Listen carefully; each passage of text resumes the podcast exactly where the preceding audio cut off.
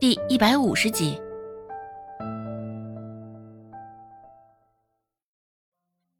这个季节，花开的不少，只是能真正用于制花茶的却并不多。趁着上山的时辰，周芷沿路上也一直在看着那些盛开的野花，各色各样，他能叫得起名字的并不多。对于这些不知名的花卉，周芷也不敢用于制作花茶，毕竟这是要吃进嘴里的东西，还是谨慎一些好。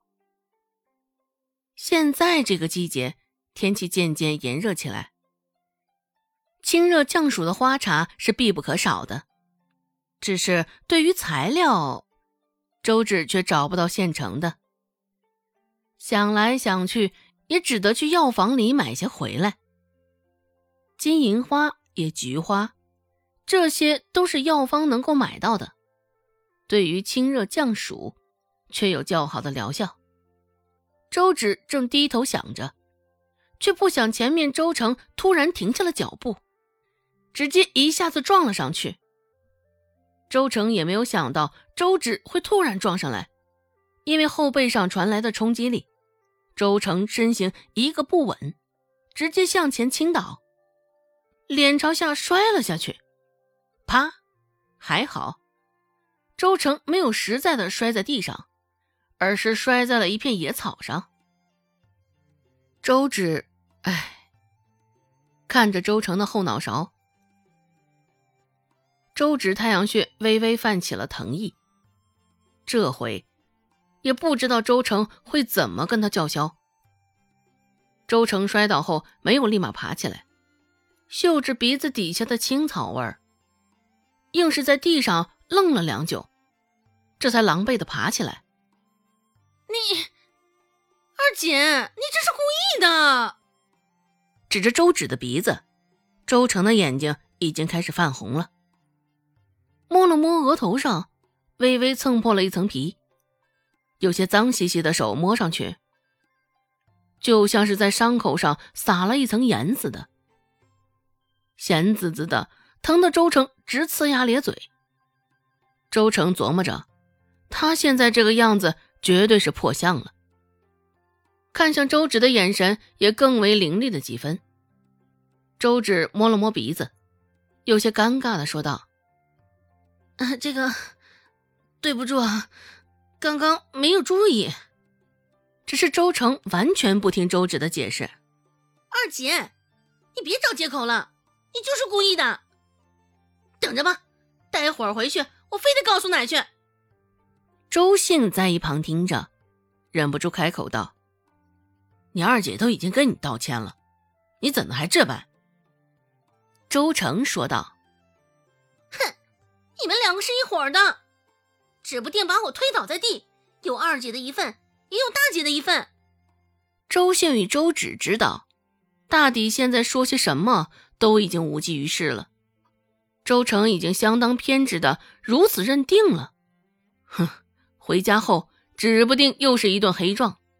也是，周成会放过可以整周芷的机会？哼，不可能。看着周成额头上的伤，蹭破了一层皮，露出了粉红色的心肉，与原本的颜色形成了较大的反差。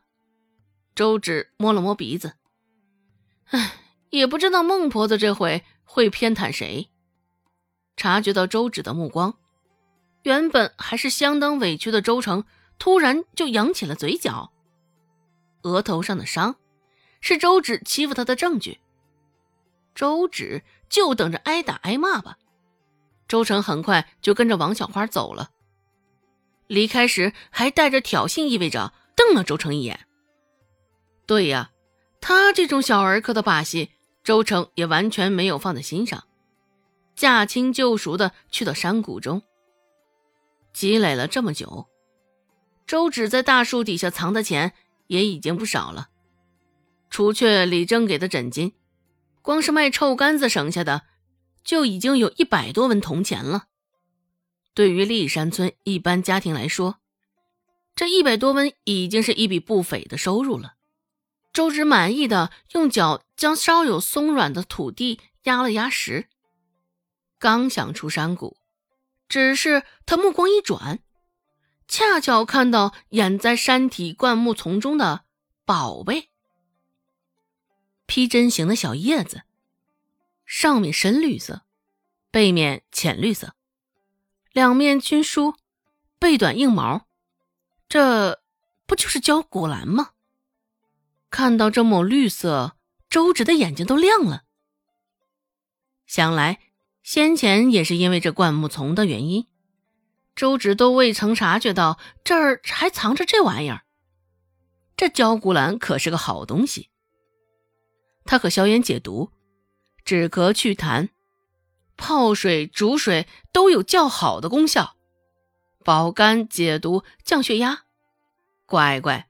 竟然差点将这人参给忽略了，周芷也颇为庆幸，用焦骨兰泡茶，真正是个不错的选择。正好还琢磨着应该整点什么花茶上集市上卖，眼前的焦骨兰就是一个很好的选择。想到这儿，周芷也没有犹豫，立马上前掐了焦骨兰的嫩叶儿和嫩芽儿。不多会儿。原本空空落落的竹筐，已经装满了一小半儿。看着竹筐中安安静静躺着的焦骨兰，周芷嘴角扬起了一抹笑意。若周成回去告黑状，他现在也找到理由了。毕竟看在钱的份上，孟婆子绝对会帮衬着他的。周芷心里藏着一份笃定的自信。快下山时。周芷与周兴重新会合，而周成与王小花两人率先离开了。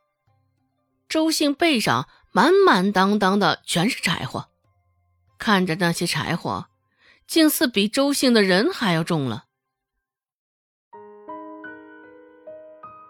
本集播讲完毕，感谢您的收听。感兴趣，别忘了加个关注，我在下集等你哦。